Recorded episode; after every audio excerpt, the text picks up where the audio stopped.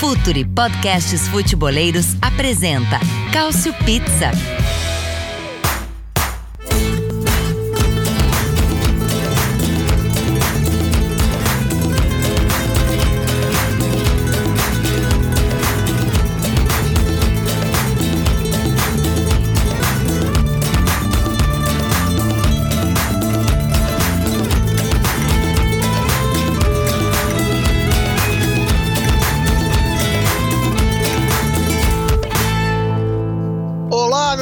Sejam todos muito bem-vindos a mais uma edição do Culture Pizza. Que saudade que eu tava disso aqui, hein? Saudade porque passamos uma semana aí descansando, né? Na ressaquinha da Euro. Era para termos gravado na semana passada, mas aí a gente tava naquele marasmo pós-Euro e dentro de uma pré-temporada em que ainda não tinha engrenado, mas agora começa a engrenar e é por isso que estamos de volta aqui para falar sobre o mercado de transferências da velha bota. Não vamos abordar todos os times, né? Haja tempo para falar de todos os times, mas como eu disse, o mercado começou a esquentar, então a gente vem aqui para falar de Inter de Milão, falar um pouco de Roma, falar um pouquinho da Juventus, é, Atalanta, Udinese, já dá para falar algum tempinho sobre esses times aí. Alguns não estão tão felizes assim, né? Não é porque o mercado está esquentando, que necessariamente esses times estão melhorando. Alguns desses times perdendo jogadores importantes, mas a gente também tem que falar sobre a ausência desses times aqui. Mas antes da gente começar esse Cautio Pizza número 76, vamos abrir espaço aqui para um recadinho. Fala, futeboleiros, tudo bem? Eu espero que vocês estejam gostando do episódio de hoje. Mas antes de seguirmos com esse bate-papo, eu quero fazer um convite para vocês. Se você quiser receber conteúdo exclusivo no site, ter acesso às matérias fechadas, vai lá na aba Club e faça parte do Futuri Club por apenas 12 reais mensais ou até mesmo em planos semestrais com desconto ou até mesmo anuais. Você ainda vai ter direito a desconto nos cursos do Futuri. Então, fique ligado. Além disso, eu quero lembrar para vocês que esse episódio também tem o apoio do Futuri Pro, o departamento de análise e mercado do Futuri. Seu time gasta menos dinheiro e ganha mais jogos. Para mais informações, mande um e-mail para comercial@futuri.com.br. Convite reforçado aqui. Por favor, quem ainda não faz parte do grupo de apoiadores lá no apoia.se/futuri, faça o favor porque vale muito a pena, é um serviço de qualidade, é um serviço que vale a pena, não é um gasto, é um investimento que você pode fazer. Tem alguns planos diferentes, você vai lá e veja qual se adequa melhor a você em apoia.se barra. Então, para a gente já começar a falar do mercado de transferência da Série A da Velha Bota, é claro que eu tenho que trazer aqui meu time junto comigo, né? O meu braço direito, eu, se fosse o Roberto Mantini, esse rapaz aqui seria o meu Gianluca Vialli. Caio Bittencourt, bom dia, boa tarde, boa noite. Olá a todos. É, realmente é muito, é muito bom ser parceiro de um grande matador como o Roberto Mantini e como o Anderson Moura o é. Mas dito isso, temos muito a dizer desse mercado que não esquentou porque não tem dinheiro no mercado, a não ser que você seja uma multinacional da bola. E tem gente sofrendo bastante por aí por conta disso. É, ser, ser dono de um país é, tem ajudado um pouco nesse mercado da bola. Se você é dono de um país, eu acho que, que as coisas ficam um pouco mais fáceis. Mas, Arthur Barcelos, você não é dono de nenhum país, você não torce para um time que tem um, um dono, um, um proprietário que também é dono de um país. Então, tá legal esse mercado para você? Rapaz, eu já tinha lamentado em algumas edições passadas e a coisa só vai piorando, né? Só vai piorando realmente a cada semana é uma notícia diferente. Cada dia agora, né? Cada dia muda totalmente o cenário. É... Eu sei que aqui a gente fala só de futebol, mas só para não deixar passar em branco, porque a gente tá falando sempre de, de Itália, o grande desempenho italiano na, na Olimpíada de Tóquio, né? Realmente espetacular. Cada dia tem uma medalha diferente. Atletismo que a gente nunca viu a Itália forte e tá forte agora. Mas voltando para o mercado, realmente muita decepção, envolvendo, claro, a Inter de Milão, um time que é campeão depois de 11 anos e que, assim como aconteceu antes, quer dizer, foi, foi coisas diferentes, né? Antes, é, em 2010, tem a, a, renovação de todo mundo com contratos assim absurdos, valores absurdos para competir com os grandes times, os times maiores, o que é a Inter no caso.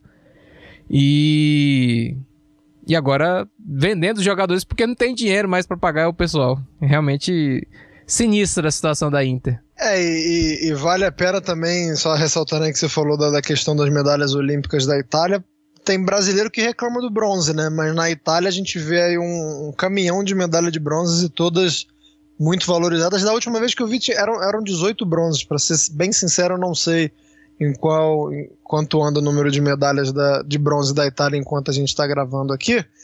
Mas voltando a falar da Inter, a gente sempre sabe que a fatura chega, né? Só que a da Inter chegou muito rápido, o garçom, o garçom chegou muito rápido, pô. Nem, nem ofereceu sobremesa, o garçom já tava com, com a conta na mão. Então a gente vai começar falando da Inter, já que você me puxou esse gancho, até porque é, a gente tem algumas negociações em andamento, algumas negociações já, já concretizadas, só que é uma, é, é uma janela tão, tão pouco produtiva, tão negativa para a Inter, que até mesmo é, jogadores que, que a Inter não ia vender ou não ia negociar, ou, ou imagino que não ia, né? É, a Inter muito provavelmente não vai poder contar. E eu já vou começar jogando para você, Caio.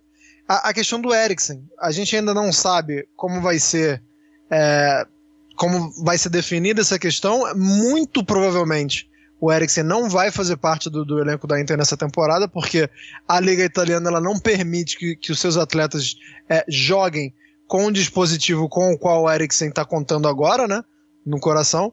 Então, assim, não, não bastasse todo o dinheiro que está saindo, é, todo o problema da diretoria, tem a parte da diretoria que são ex-jogadores, tem a parte da diretoria que não é, e, e tá uma briga grande. Mas não bastasse tudo isso, ainda tem a saída do Eriksen, que até tem a chegada do Tcharanoglu, né? Que pode ali jogar na mesma faixa, com, com, com algumas, alguns atributos diferentes, mas queria que você falasse dessa, dessa perda que não é necessariamente do mercado, mas que com certeza vai impactar o elenco da Inter. É esse que é o X da questão, porque nesse momento a questão Eriksen acaba por, por fazer a necessidade da Inter até ir buscar outro meio-campo no mercado. E até por conta disso, corre atrás, por exemplo, do Nandes junto ao Cagliari. Porque o Tcharanoglu representa um perfil um pouco diferente de, de meio-campista para o 3-5-2, para a ideia do, do Simone Inzaghi, que com certeza ele vai querer emular ali um Luiz Alberto no, no, meio, no meio campo inteirista. Talvez sem, sem Luiz Alberto e tudo mais. Só que nesse momento o Tcharanoglu não se sabe se ele vai fazer essa função.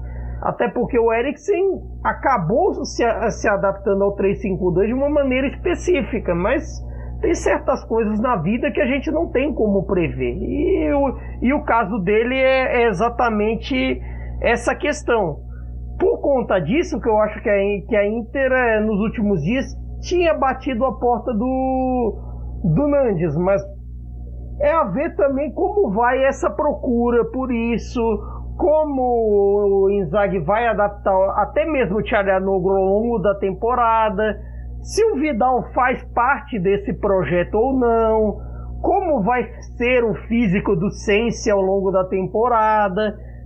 Tem um pouco de questões nesse meio-campo inteirista a resolver. É, bom que você tocou no nome do Vidal aí, porque é, eu, eu li agora há pouco, antes da gente começar a gravar aqui, o Ais falando que o Vidal topou ouvir o Flamengo. É, eu acho que o Vidal está numa, numa situação extremamente confortável na Inter, né? Porque o contrato que o Conte arrumou para ele antes de sair não é, qualquer, não é em qualquer lugar que ele vai arrumar. Então, assim, é, fica muito aí do que. de qual é, é, é do que aspira o Vidal esportivamente. Porque financeiramente não faz o menor sentido ele sair da Inter agora. Ele conseguiu um contrato muito bom para essa altura da carreira. Resta saber se, se é o suficiente para ele se, se, se sentir confortável como um jogador que não é titular absoluto e que está muito mais ali no, no, numa questão de, de, de, rotação de elenco. Arthur, eu queria deixar o, o principal jogador da Inter para você, porque essa situação do Lukaku, ela, é, eu tenho uma impressão do que está acontecendo, mas como eu não acompanho de perto, talvez é, eu não tenho certeza se eu estou certo ou errado. É, eu tenho a impressão de que o Lukaku quer muito ficar na Inter, mas que a Inter não quer muito assim que ele fique, não. É lógico que é muito bom contar com o Lukaku, mas eu não sei se a Inter tá, tá deixando tão claro assim que ele é um jogador inegociável ou que ele é um jogador é, chave. É, eu já senti um pouco mais disso da Inter, hoje eu já vejo a Inter um pouco mais disposta, minha impressão, a, a, a negociá-lo. Minha impressão tá correta? Sim, sim. É, o Lukaku, ele encontrou na Inter né, um lugar muito confortável para ele. Ele cresceu muito como jogador com o Conte. E tem agora, ele tá jogando no time que é campeão italiano, né? Então, e ele é o, foi o craque do campeonato, então ele tem muita moral é, ele nunca teve tanta essa moral, acho que desde que ele era um adolescente lá no, no Anderlecht, né? Nos outros times ele, talvez no Everton, mas não com o mesmo protagonismo que ele tem agora na Inter, né? E agora ele tá muito valorizado, mas na Inter ele se sente muito confortável também, né? Então, ele mesmo, você vê as, a, o ambiente dele né, dentro do clube, ele não, mostra insatisfação, saiu todas essas especulações, ele fica calado realmente, ele não se pronuncia. E realmente é essa é a imagem que passa, né? Que a Inter tá forçando uma venda dele.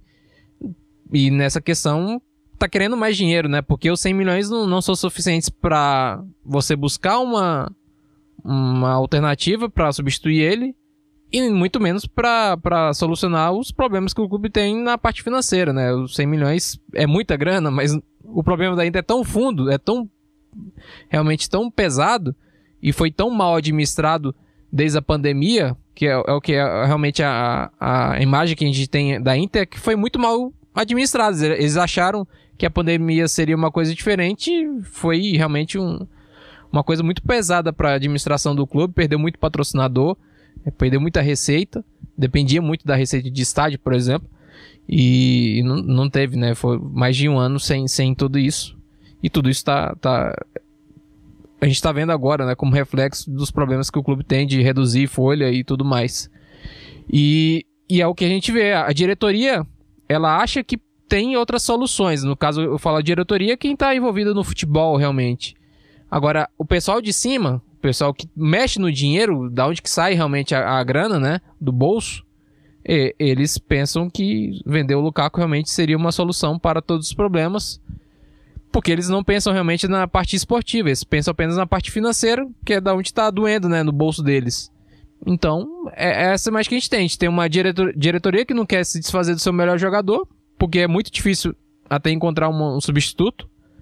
E, e a, e a, gerência, realmente, os donos, que querem vender ele porque vai solucionar os problemas da administração que eles fizeram que foi realmente desastrosa desde 2019, final segundo semestre né, de 2019 para cá. E, e Caio, o, o, Arthur citou aí que não é só vender, né? Tem a questão da reposição, porque digamos que a Inter tivesse uma boa peça de reposição já no elenco, talvez os 100 milhões ele fosse suficiente, mas sabendo que vai gastar pelo menos metade né, desses 100 milhões para repor, fica um pouco mais complicado. E os nomes que a gente vê, né, mais, mais especulados e mais levantados na Inter, em uma possível saída do Lukaku, são dois.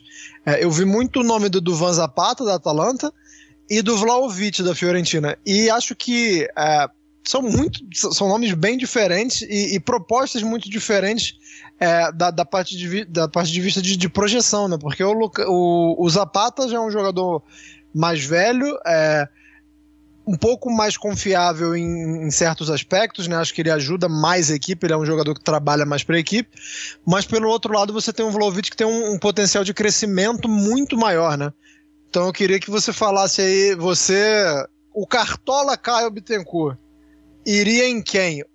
Se, se tivesse que vender o Lukaku e se, se concretizando uh, uma possível saída do Lukaku, você gastaria no Zapata ou no Vlaovic? É complicado porque, assim, teoricamente, o Zapata parece mais adaptado a esse estilo de jogo que a Inter tem e vai ter na próxima temporada. Ele joga em sistema assim um pouco parecido, não igual, ao, no, na Atalanta. Então, teoricamente, tipo assim, uma adaptação, um encaixe nesse sistema de jogo em um pós-Lukaku poderia ser mais rápido.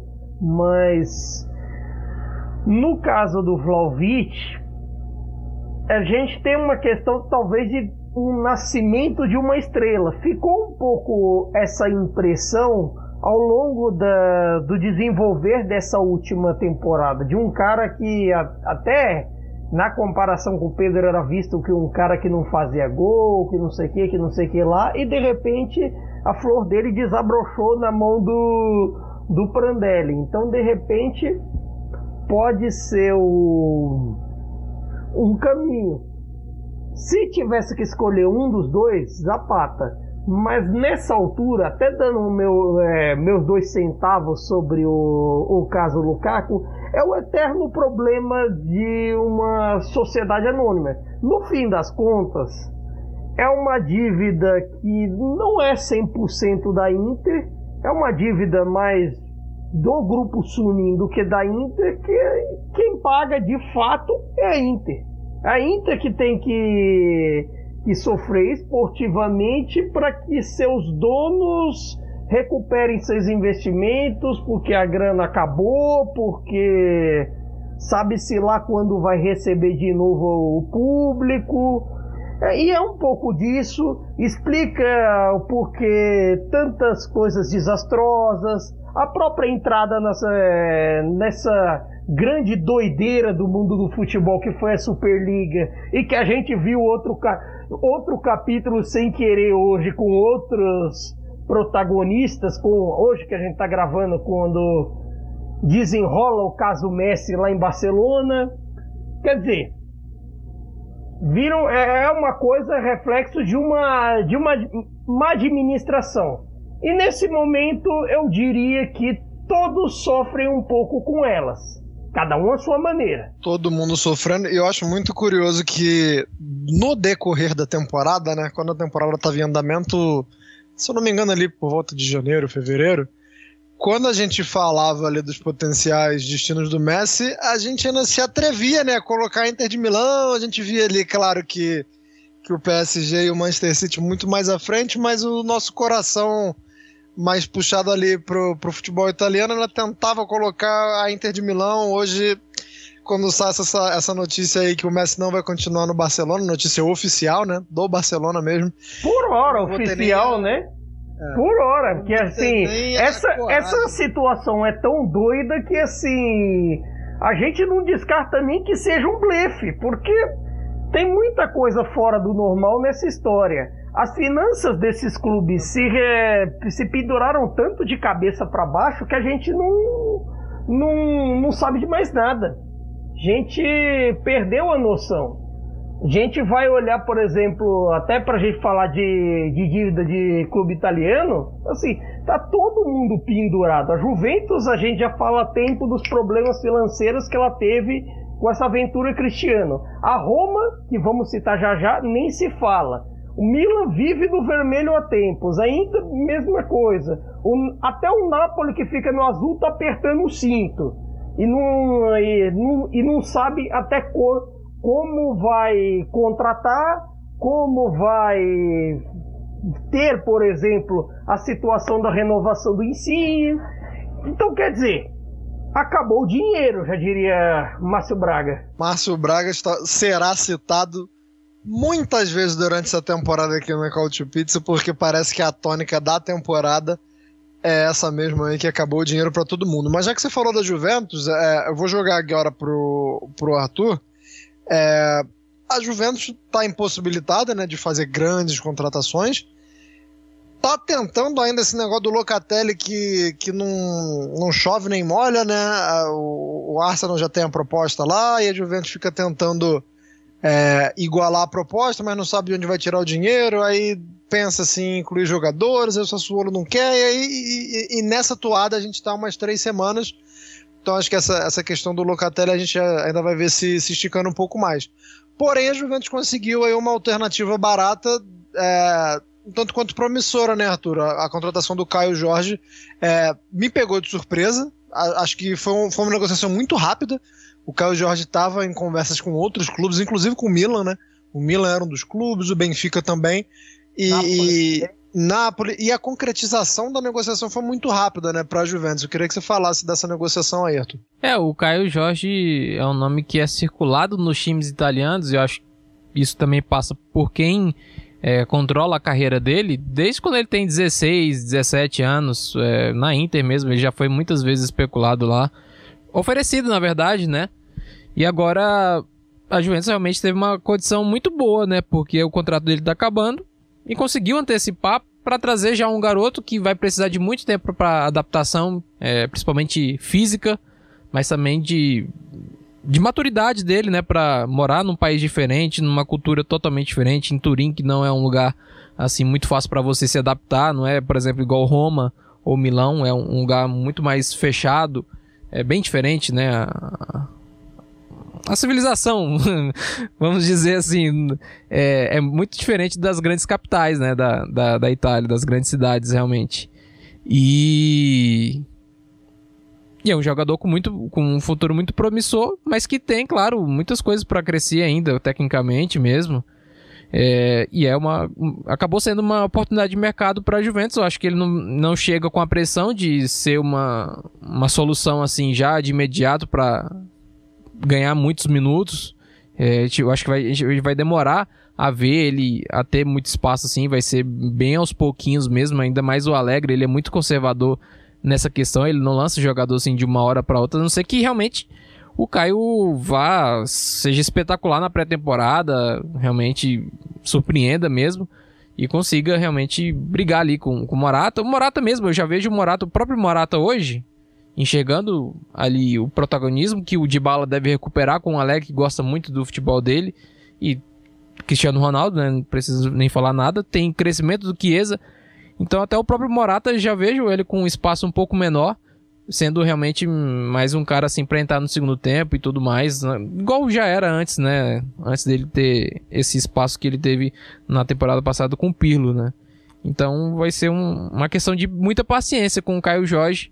É, é, é, diferente, por exemplo, da pressão que teve o Gabigol. É muito diferente. Vai ser uma situação que a gente não, não, não, não viu ainda é, com o Caio Jorge, mas de toda forma uma contratação interessante. Pegou de surpresa mesmo, pela velocidade que foi. Porque muito se falava que ele saía em 2021, né? 2022, no final do contrato dele com o Santos. E acabou antecipando. Talvez seja uma, uma coisa boa para ele mesmo, né? Porque ele vai ter esse tempo de adaptação um pouco maior. É isso, a gente ainda não sabe pelo menos não se tem notícias de a Juventus, se a Juventus vai fazer aquele empréstimo, né, para é, uma é, equipe tem isso, né? para ele se adaptar na liga. É, tem, tem, tem conversa, mas a gente não sabe a quantas anda de, e se a Juventus de fato vai, vai fazer isso. É, é, Caio, outro.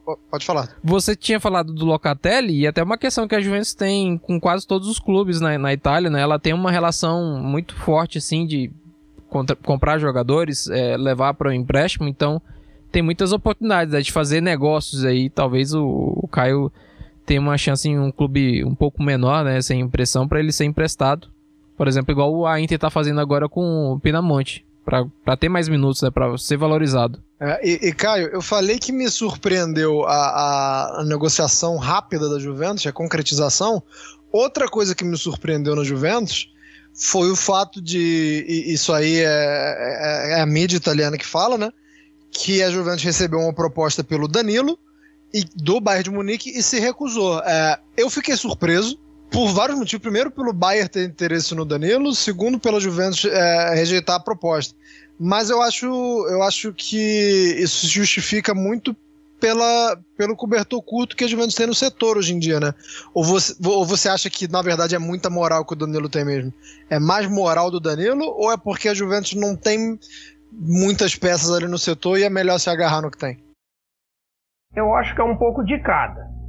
Tem uma questão que o Danilo saiu um pouco fortalecido. Ele teve em alguns momentos da última temporada já com o Pirlo um bom desempenho. Ah, finalizou teve... bem, finalizou bem. Eu sou Sim. crítico ao Danilo, mas o, o, a reta final de temporada dele foi muito boa. Exatamente. E nesse momento não há exatamente um reserva. O reserva que, ele, que eles teoricamente têm por ali é o quadrado que de origem é um ponta. Então vai saber como como o Alegre quer em relação a isso.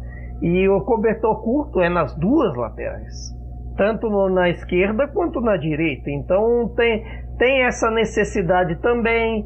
Na questão Caio Jorge, até citando um pouquinho, não há exatamente um reserva para o Morata, então vai saber como o Alegre vai pensar com relação a isso, se ele vai de repente correr atrás de outro, ou vai trabalhar com ele mesmo por hora, não se sabe. Por hora, assim, é, Caio Jorge ainda preenche um pouco uma lacuna, mas essa, é, essa lacuna nas laterais é evidente, acaba por ser evidente até por falta de peça.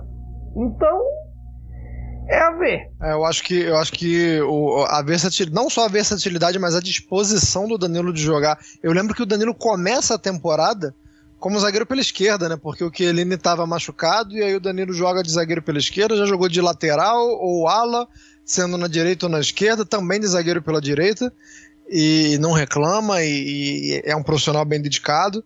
Acho que isso, isso conta muito ter esse cara no elenco, por mais que ele não seja um titular absoluto. E a gente estava falando do cobertor curto que o Juventus tem na zaga. Pode ser que ainda perca o Demiral para a Atalanta. Nessa negociação está em andamento. A Atalanta é muito próxima de perder o Christian Romero. Tenta aí o Demiral, um, um substituto. Eu gosto muito da ideia porque os zagueiros da Atalanta não jogam tão perto do gol. E eu acho que o problema do Demiral é quando ele tá muito perto, ele, quando ele tá no. Quando ele se sente encurralado, ele é tal, tal qual um, um animal ele fica encurralado, ele, ele faz besteira. Agora imagine você... esse animal com Gasperini. Não, então, mas aí ele vai fazer besteira longe do gol. Meu não, sim, é sim. Não. É uma zaga que joga mais afastada do gol, ele vai poder fazer as cagadas dele sem, sem consequências tão diretas. A gente vai falar da Atalanta daqui a pouquinho, mas eu vou falar antes da, da Roma, porque, cara, eu, eu dei risada da notícia que eu vi do, do Corriere dello Sport, mas quando você para pra ler e, e, e pensar direitinho não é nenhum absurdo. Qual é a notícia? Segundo o Correio dello Sport, a Roma colocou nada mais nada menos do que 23 jogadores numa lista de negociáveis. E aí você fala assim, porra, não é possível que o Mourinho consiga colocar 23 nomes. Mas aí como você começa a ver a lista, talvez 23 nem seja muito. É, a lista tem Pastore, tem o Zonzi que ainda é da Roma, né? O francês. Tem o Florenzi que voltou agora, o Fázio, o Pedro Rodrigues, que é, na, na, minha opinião, é o único que eu não colocaria nessa barca. Tem o Santon, tem o Olsen, goleiro, tem o Choric. É, isso porque a Roma já negociou alguns nomes né, nessa, nesse comecinho de temporada aí. É, já saiu. Eu, estou tentando lembrar aqui quem já saiu, mas já saiu o, o, o Paulo Lopes, o goleiro. Já saiu o Bruno Pérez, né? Foi pro, pro Trabzonspor. O Under. Da, da, da Turquia. O Under também já foi para o Olympique de Marseille. É, o Kluivert foi emprestado novamente, né? Tinha sido emprestado para o Leipzig e agora foi para o Nice. É, o Mirante, que era aquele é, goleiro que eterno na Série A, né? Também, também saiu. Então, assim, Arthur, o elenco da Roma tá tão mal assim para você negociar tanta gente ou o Mourinho tá tentando dar um salto já nessa temporada, porque assim, o Mourinho chega para dar um salto num projeto, né, e tentar transformar a Roma num, num time de outro patamar. Mas, ao mesmo tempo, não é muito agressiva essa abordagem já nessa primeira temporada em um mercado que você não pode contratar muito? Não, não acho que eu sempre. Até como você destacou um pouco antes, são jogadores que estão sobrando, assim, realmente, que foram pouco utilizados ou que estão realmente desvalorizados ou que hum, realmente não tem qualidade para estar tá ali, vamos ser sinceros. É, porque o, o, elenco da Roma realmente ele é muito, muito, muito grande. Me lembra a, a Udinese naquela, naquela época, assim, de 2012 para, sei lá, até agora pouco eram. Todo jogo era surpresa, né? Você viu alguém falar, ó, oh, rapaz. Eram 60 jogadores no grupo, era uma coisa incrível, 60, 50 jogadores no grupo. É, não tinha limite, né, para inscrever 25 como tem agora. Era uma coisa realmente muito louca. E, e, a Roma, eu acho que é um reflexo da, da administração dos últimos anos, né? Vai acumulando jogadores, aí você empresta. Aí daqui um ano você lembra que você tem esse jogador, né? Aí ele volta e precisa treinar, precisa estar trabalhando, né? E tem que se virar E ao mesmo tempo a, a Roma, e eu vi alguns jogos né, na pré-temporada, o Mourinho utilizando muitos jogadores da base, jogadores interessantes, porque a Roma tem uma base muito boa. É, e, e o Mourinho utilizando esses, esses moleques, né? E, em, em, contraste com todos esses jogadores que estão sobrando. Então, acho que é uma questão um pouco normal, viu? Assim, é claro que o número é muito grande. Mas se você vê, analisa caso a caso dos jogadores, quem está no mercado, é, é, acaba sendo normal. Acho que não tem muita, muita o, o que reclamar não de quem está no mercado, porque eles também não fizeram muito que muito a corresponder não, né, para estar tá ganhando uma chance com o Mourinho, inclusive falando de pré-temporada, Zaniolo tá voltando. É, eu, eu, acho que a surpresa é, é, fica muito mais pelo lado de você lembrar que a figura tá lá na Roma do que propriamente ver que ele tá nessa lista de transferências. É, e, e, Caio, com você eu queria falar de quem chegou na Roma, né? Dois bons nomes. É, gostei das, dessas duas contratações da Roma, que são o Rui Patrício, goleiro. É, já, já com seus 33 anos, a gente sabe que o goleiro tem uma longevidade maior e não me lembro de nenhuma temporada ruim recente do Rui Patrício. É um goleiro muito regular, né? Não chega a ser espetacular, mas muito regular. Exatamente o que a Roma precisa. E o Eldor Shomurodov, né? Que é o Uzbek.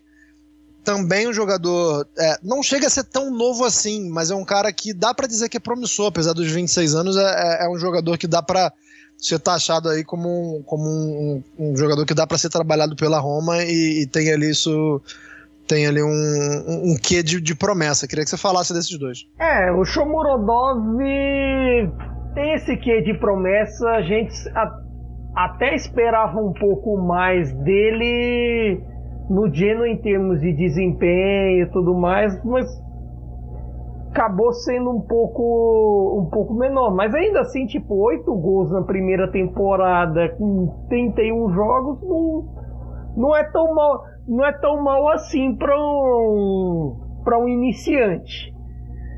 Dito isso, ele eu, eu acho que ele vai que ele vai ali tipo o terceiro da fila de certa forma, porque ainda tem o Borja Maioral que tem ainda mais uma temporada de empréstimo com a Roma e sabe se se vai ser comprado ou não, não lembro como é que tá o status dele. Tem o Zeco que com certeza o Mourinho vai usar e abusar dele. Então, eu acho que ele fica um pouco atrás na fila, diferente do Rui Patrício, que ele chega, veste camisa e faz tudo ali. Ele foi assim no Overhampton e vai e, e tende a ser assim na Roma.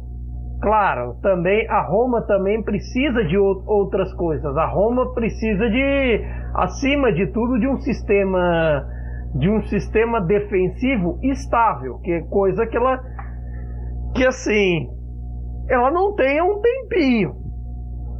Talvez assim um zagueiro de, de hierarquia, a gente teve períodos com Smalling assim, mas talvez desde uma mola. Tem também a chegada do Vinha vindo aí também, que na lateral esquerda acabou por ser uma necessidade porque o Spinazzola, com certeza, depois da Euro que fez, ele chegaria, fardaria e jogaria. Tranquilo. O problema é que o Spinazzola ele vive as voltas com as lesões. E aí não adianta. E aí, até por conta disso, é, eu achei, por exemplo, a contratação do Vinha bem boa. De, e, e, e até um dos dos processos a resolver dessa, dessa defesa. Mas, ao mesmo tempo, na zaga, eu não sei se ele vai contratar tendo em vista a, prospe a perspectiva de crescimento, especialmente de, de, três nomes ali na defesa: do Mantini, do Ibanez e do Cumbular.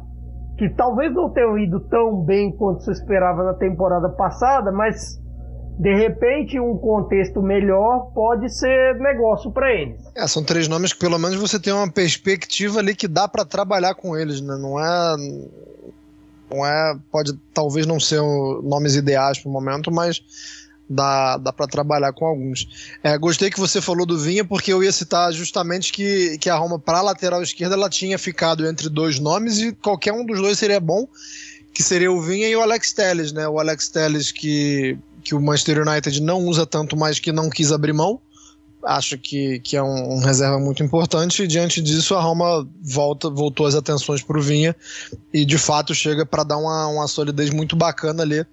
Pelo menos isso, né? Se a Roma tem tá tentando se livrar de muita gente, quem está chegando até o momento são, são bons nomes, acho que o torcedor romano. E nisso, da, e nisso da, da Roma se livrar de muita gente, também é aquilo que a gente falava lá atrás da Inter, falou da Juventus.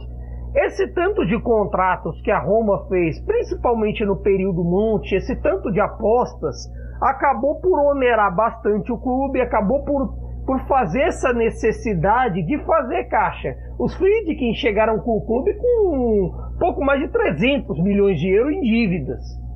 Muita, muita coisa assim pendurada de grandes salários, de, de contratos assim muito longos por jogadores que acabaram entrando numa descendente. Todos esses nomes citados aí, se você for prestar atenção, o único que talvez deu um sinal de vida, é, vou, talvez tenha voltado a crescer num outro clube tenha sido Florenzi, mas mesmo assim, tipo, ele ainda vive as voltas com lesões, então não se sabe como vai ser, até como a Roma vai avaliar o Florenzi neste momento. E os outros, bem, o 11, o Kluivert, o Olsen, quer mais o quê? Quer mais o que para falar? É, não, tem, não tem mais o que falar, não. Muita tiriça e gostei que você teve a ousadia de criticar o Mago Monte, né? É pra, pra mostrar que, como diria o bom grupo Revelação, todo mundo erra. É, todo mundo vai errar. Aqui, esse, esse podcast, na época, nós. É, acho que vocês dois também, na, nas outras participações, mas o eu, o Myron, o Nelson, o Léo também nós falávamos mal do Monte direto. E foi, sei lá, foi uma grande decepção que a Roma paga até hoje, de certa forma. Foi uma aventura que deu errado. Com certeza. Tá pagando aí. É, da Roma a gente vai pular para um time que o Arthur já até citou aí durante essa edição. Cara, a Udinese passou algumas temporadas sempre naquele vai não vai, daquele a gente vendo mais potencial no clube do que era demonstrado no campeonato e, e, gerando ali uma certa é, um certo desgosto né, de quem acompanha a Série A, porque sabia que aquele time podia fazer mais. Agora eu quero saber, o Arthur Barcelos, como é que esse time vai manter, é, não digo nem o nível de futebol, porque o nível não, não, não, fica lá no alto, mas manter essa expectativa que a gente tinha no começo de temporada, perdendo nada mais, nada menos do que o Musso, que é um goleiro que para mim é muito bom, e perdendo o melhor jogador da Udinese com muitas léguas de distância, que é o Rodrigo De Paul. O Musso foi para o Atalanta, o Rodrigo De Paul para o Atlético de Madrid. Agora, agora ficou feia coisa para o Udinese, né? Se já tava feia com eles, imagina sem, né? É, assim, na questão do Musso, eu sei que o, o grupo, o nosso grupo gosta muito dele, a Série A gosta muito dele. Eu não sou muito fã dele, não. Acho ele meio estabalhado, assim, para ser um goleiro de 20 milhões, por exemplo. Mas a Atalanta tá confiando que ele pode ser realmente esse camisa 1, que a Atalanta, de todo esse, esse tempo bom que ela tem, né? É claro que o Golinho teve alguns momentos bons ali, ok, mas nunca foi regular, né? Então, eu acho que tem a expectativa, eles têm a expectativa que o Musso possa ser esse cara assim que pega um e beleza, a gente tá tranquilo agora, não precisa ficar rodando toda hora. É, mas o Silvestre, para mim, é até melhor do que o Musso. O Marco Silvestre, que foi comprado pela da, do Verona. É, as últimas três temporadas dele foram realmente muito boas, um nível muito bom para jogar num time grande mesmo. E agora ele vai pra Udinese. Ele cai, né? Ele é rebaixado. Ele sai do Verona e vai pra Udinese. É, é até difícil entender a, a, o gerenciamento de carreira dele, porque para mim ele tinha qualidade para jogar num time grande mesmo.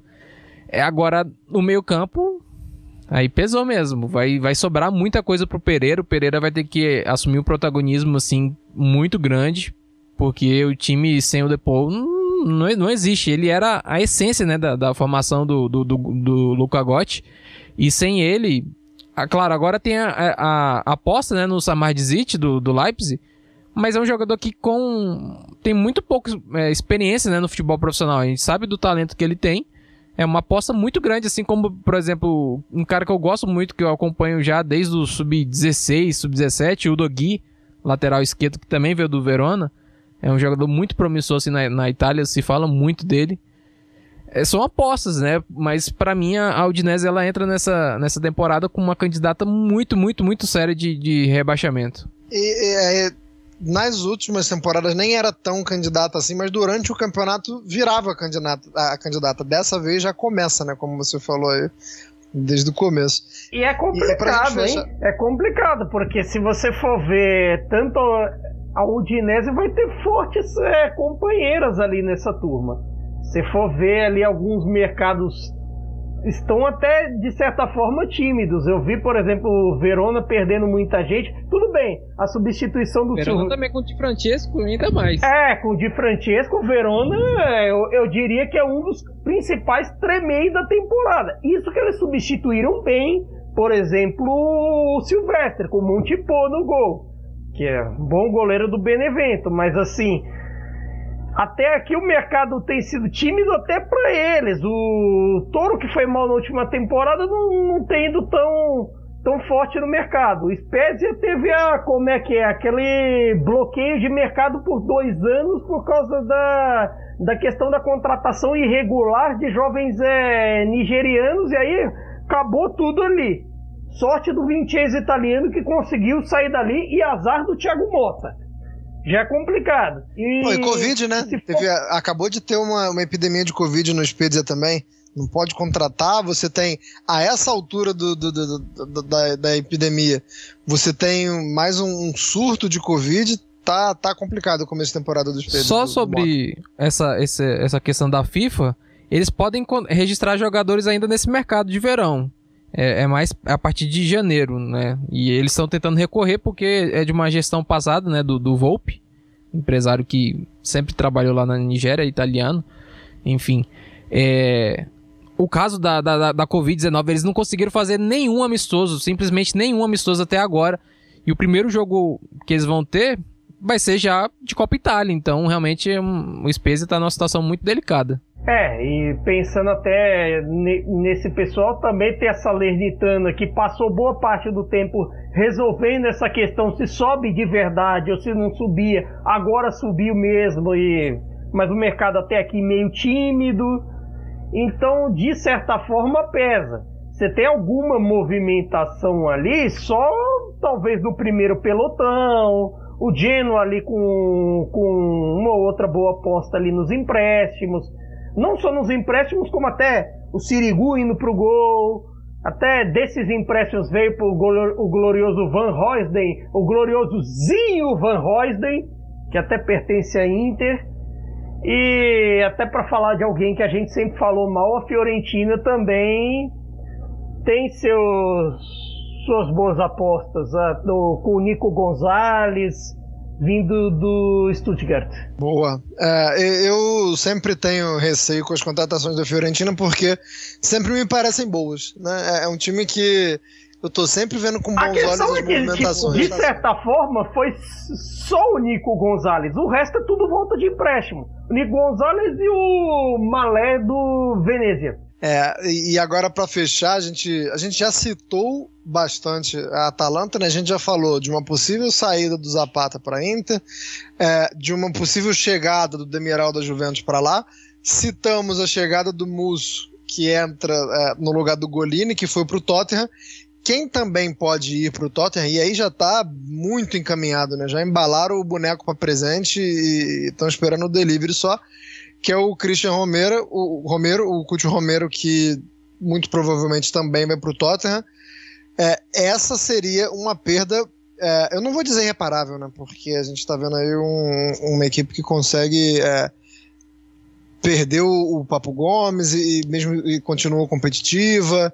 É, tem ali algumas saídas e sempre permanece competitiva, mas uma perda do Christian Romero para Atalanta, hein, Arthur? Seria um, uma pancada, né? Sem dúvidas. É... E o Romero, assim, é um jogador que chegou bem desconhecido, né, da... no Genoa, mas ele já, assim, de imediato, de imediato ele conseguiu se adaptar bem, cresceu muito e na Atalanta ele virou realmente um, um dos melhores, né, da, na posição. E foi muito bem também quando ele. Ele acabou tendo muitos problemas, né, físicos, mas quando ele jogou, quando ele conseguiu jogar com a Argentina, ele foi muito bem, realmente. Até me impressionou, porque é num sistema totalmente diferente, né, do que a gente viu. Ele, na Itália sempre foi 3-5-2. Às vezes no meio, às vezes na direita, na, na Atalanta mais pelo meio. E até uma curiosidade pra gente ver agora com o Demiral, né? O Demiral, eu não lembro dele fazendo essa função mais central.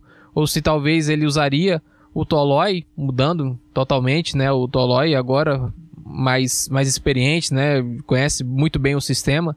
Talvez o Tolói mudando um pouco o posicionamento dele, sendo mais central. Enfim, eu acho que é, observação e criatividade não faltam para Atalanta. Né? Eles realmente têm uma capacidade, uma capacidade incrível assim, de encontrar bons jogadores. Por exemplo, é, agora tá falando do Lukaku, vai o Zapata para Inter. Eles já estão pensando lá na frente, né, com, com, com Abraham do, do, do Chelsea, um jogador que tem uma característica parecida com o Zapata, com um futuro muito grande. É, é, é, acho que fala muito, né, do que é o, a gestão da Atalanta. E essa, essa eu gostei negócio, muito. Nesse caso Romero, já tem, por exemplo, eles têm quatro nomes nessa questão. Eles engatilharam o Tomiasso, Quer dizer, engatilharam não porque, assim, tipo, engatilharam seria se ele já tivesse próximo da contratação. Você tem o Tomiasso do Bolonha, que é queridinho deste podcast há muito tempo. Você tem o Lovato do Verona, que também é um gran, bom zagueiro. O, Incapu, equatoriano, jogou aqui a Copa América e tal, que tanto o Napoli quer, quanto agora a Atalanta também quer, que é o Incapié, jovem, do Tajeres. E tem o Botman, que foi um dos melhores zagueiros do campeonato francês, o campeão pelo Lille. Então é, Atalanta já engatilha, é, já tem mais ou menos os nomes em vista, já pensa um pouco, tem toda uma ideia. E, e até por conta disso as coisas saem um pouco mais rápidas. Parece que se, se pensa futebol mais rápido na Atalanta do que assim mal comparando para times do, que frequentaram o mesmo pelotão, que na Lazio, que no Milan, que no próprio Napoli também. Até para falar da, dos outros que a gente acabou falando menos até aqui. Eu tenho essa impressão também, Caio, que o fato de ficar em Bergamo e de não ser assim um, um grande centro midiático também ajuda, porque quando a gente vê as negociações da Atalanta já tá ali na cara do gol, né? Dificilmente vaza uma coisa assim muito antes e, e aí não dá tempo de ninguém tentar atravessar. Eu acho que, Eu acho que, que o ambiente da cidade também. ajuda. Tem outra coisa também na Atalanta, mal comparando, você não tem a cobrança que estes três que eu citei, Lazio, Milan, Napoli e vale também para Inter, Juve e Roma, tem de, querendo ou não, esses seis são, são os grandes históricos, são as grandes forças é, que acabam, que suas torcidas e a imprensa acabam por cobrar, mesmo numa temporada que você não tem a menor condição que você brigue por Scudetto, que você brigue por Champions League, ou no mínimo por uma Europa League, ou que faça bonito nas Copas. Então não tem essa cobrança. De certa forma, ainda é tudo meio que um conto de fadas em Bergamo. Não teve como é que essa coisa, não, porque agora precisamos é, cobrar da Atalanta. Não, a gente espera da Atalanta e acho que vai esperar na no próximo podcast, que aí a gente vai falar sobre as perspectivas da temporada e tudo mais, a gente vai falar do que a gente sempre acha Atalanta, uma equipe que compete pela vaga na Champions League, estar lá, ficar por lá.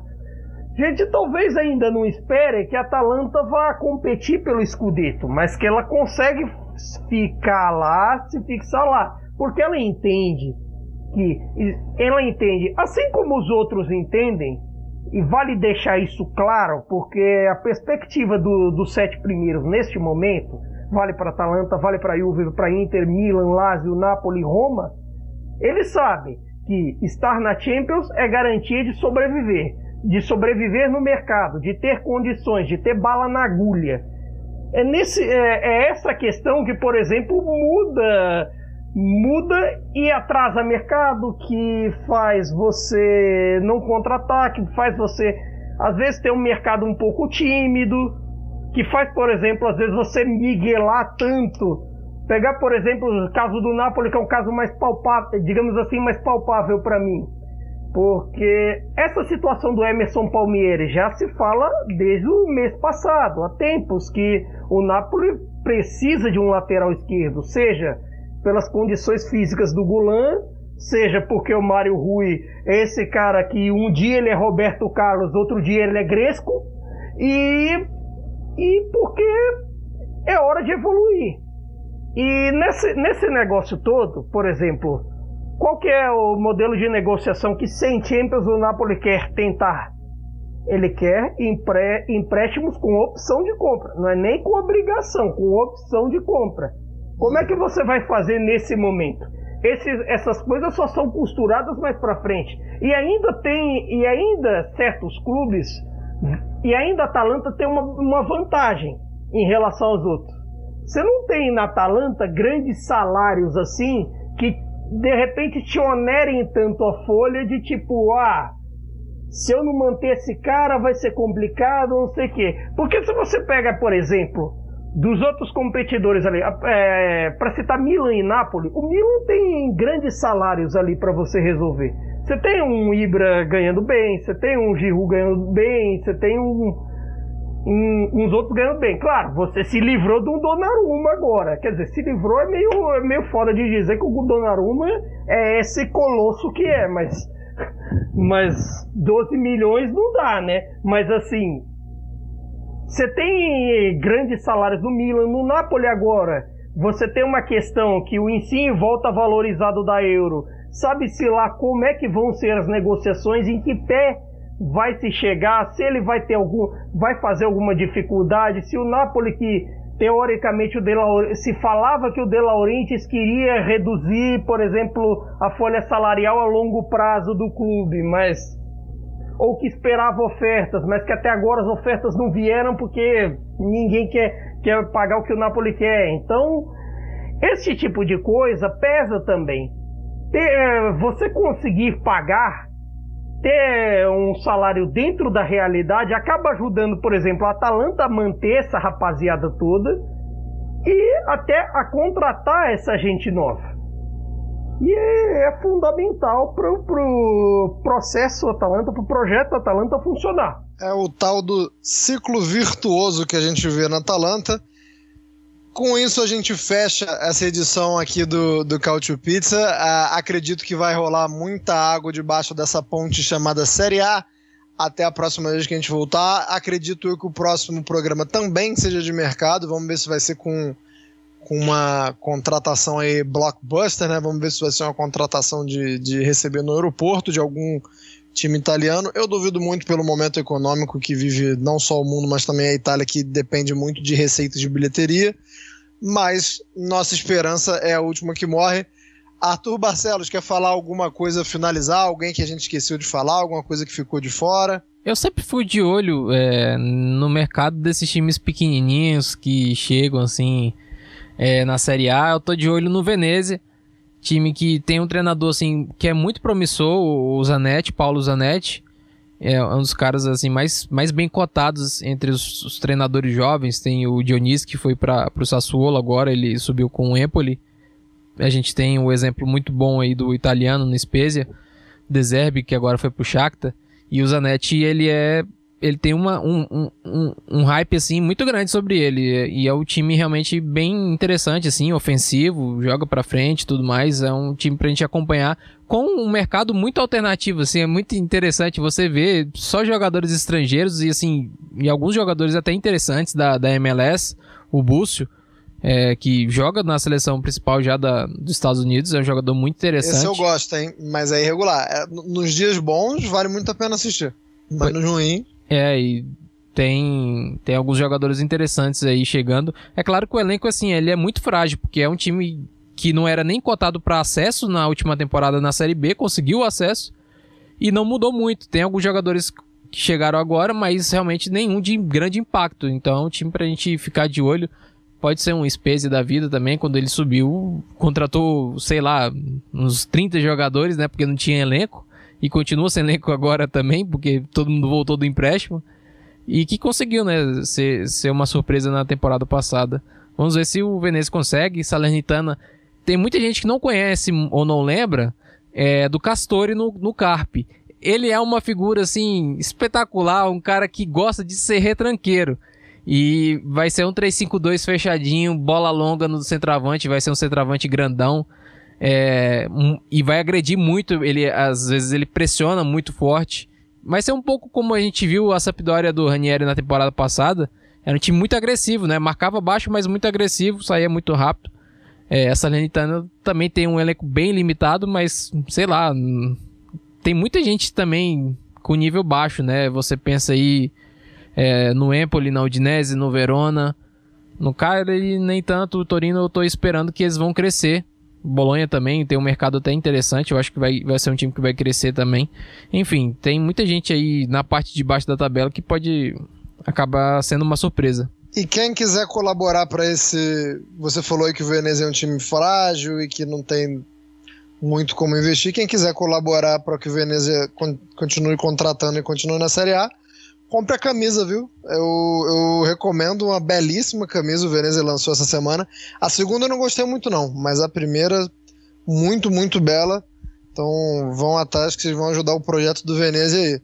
Caio Bittencourt, considerações finais, querido? Como considerações finais, é, de novo, é citar de quem falamos pouco. Além do, além do mercado do, do Napoli, que tem a questão lateral esquerdo, falta tem a questão do meio campo ali do 4-2-3-1 desse processo que o Spalletti tem tentado na, na pré-temporada e ainda falta resolver uma questão de zagueiro em vista o, o Koulibaly na, na Copa da África e até as irregularidades físicas do Manolas e vale citar também os mercados do Milan que tem um mercado até aqui que eu diria que é bom, porque conseguiu manter Tomori e Tonali, conseguiu trazer o Giroud, conseguiu re repor o Donnarumma rapidíssimo, que foi com a vinda do manhã. Tem o, tem o Pobega, Pobega vindo é, por aí de empréstimo pela temporada no Spezia, vale dar uma oportunidade a ele. E até aqui tem conseguido boas soluções. É ver como vai resolver a questão Tchalhanoglu, a questão de quem será o substituto dele. Se falou tempo atrás até em tentar o Isco, em tentar o Damsgaard da Sampdoria, que foi um dos melhores, da, foi o melhor jogador da Samp na última temporada e que vem valorizadíssimo por conta da Euro que fez e, e, e até passando agora já para lá, vindo para a capital, é, a Lazio, eu acredito que nesse sistema que o Sarri é, quer impor, seja ele o 4-3-3 sarrista de sempre, ou até um 4-3-1-2, é, lembrando ali o período de, de Empoli, se não me engano, é, ele precisa de um redista.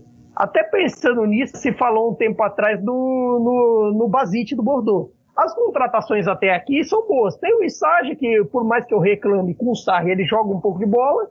E tem o Felipe Anderson, que de repente vestir a camisa da Lazio, dá uma reabilitada nele depois da, da experiência não muito bem sucedida no Porto. E tem uma questão a resolver na Lazio também. Tuco Correia fica ou não? E se fica, quem será, quem, quem será seu substituto? Sarabia?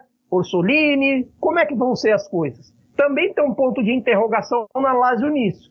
E eu acho que essas respostas serão vistas nos próximos dias. Ah, uma coisa que, que vi agora sobre até esse pelotão de baixo. Venezia amanhã, amanhã tipo, amanhã gravamos nessa quinta-feira. No dia que sai esse podcast, deve fazer exames médicos com o Caldara. Caldara, que foi, foi um bom zagueiro na Atalanta, não se encontrou tanto em Juve Milan, de repente agora, vestindo a camisa do Venezia com um tempo de jogo, pode ser uma boa. o golpe tá aí. Tá, cai quem quer, né? Olha, eu estou disposto a cair nesse golpe nesse momento.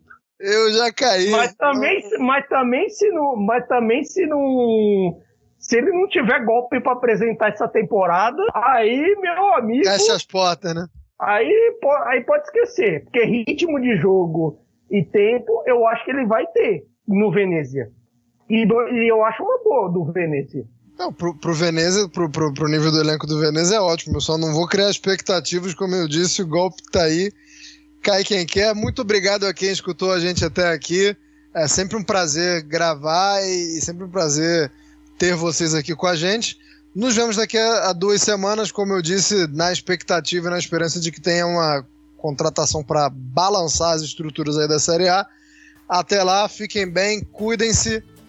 Ainda vivemos na pandemia, então cuide de você, de, de quem você ama.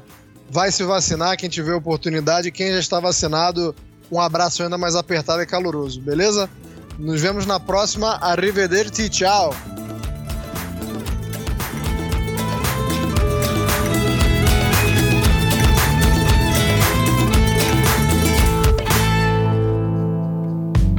Futuri apresentou Cálcio Pizza. Acesse www.futuri.com.br e pense o jogo.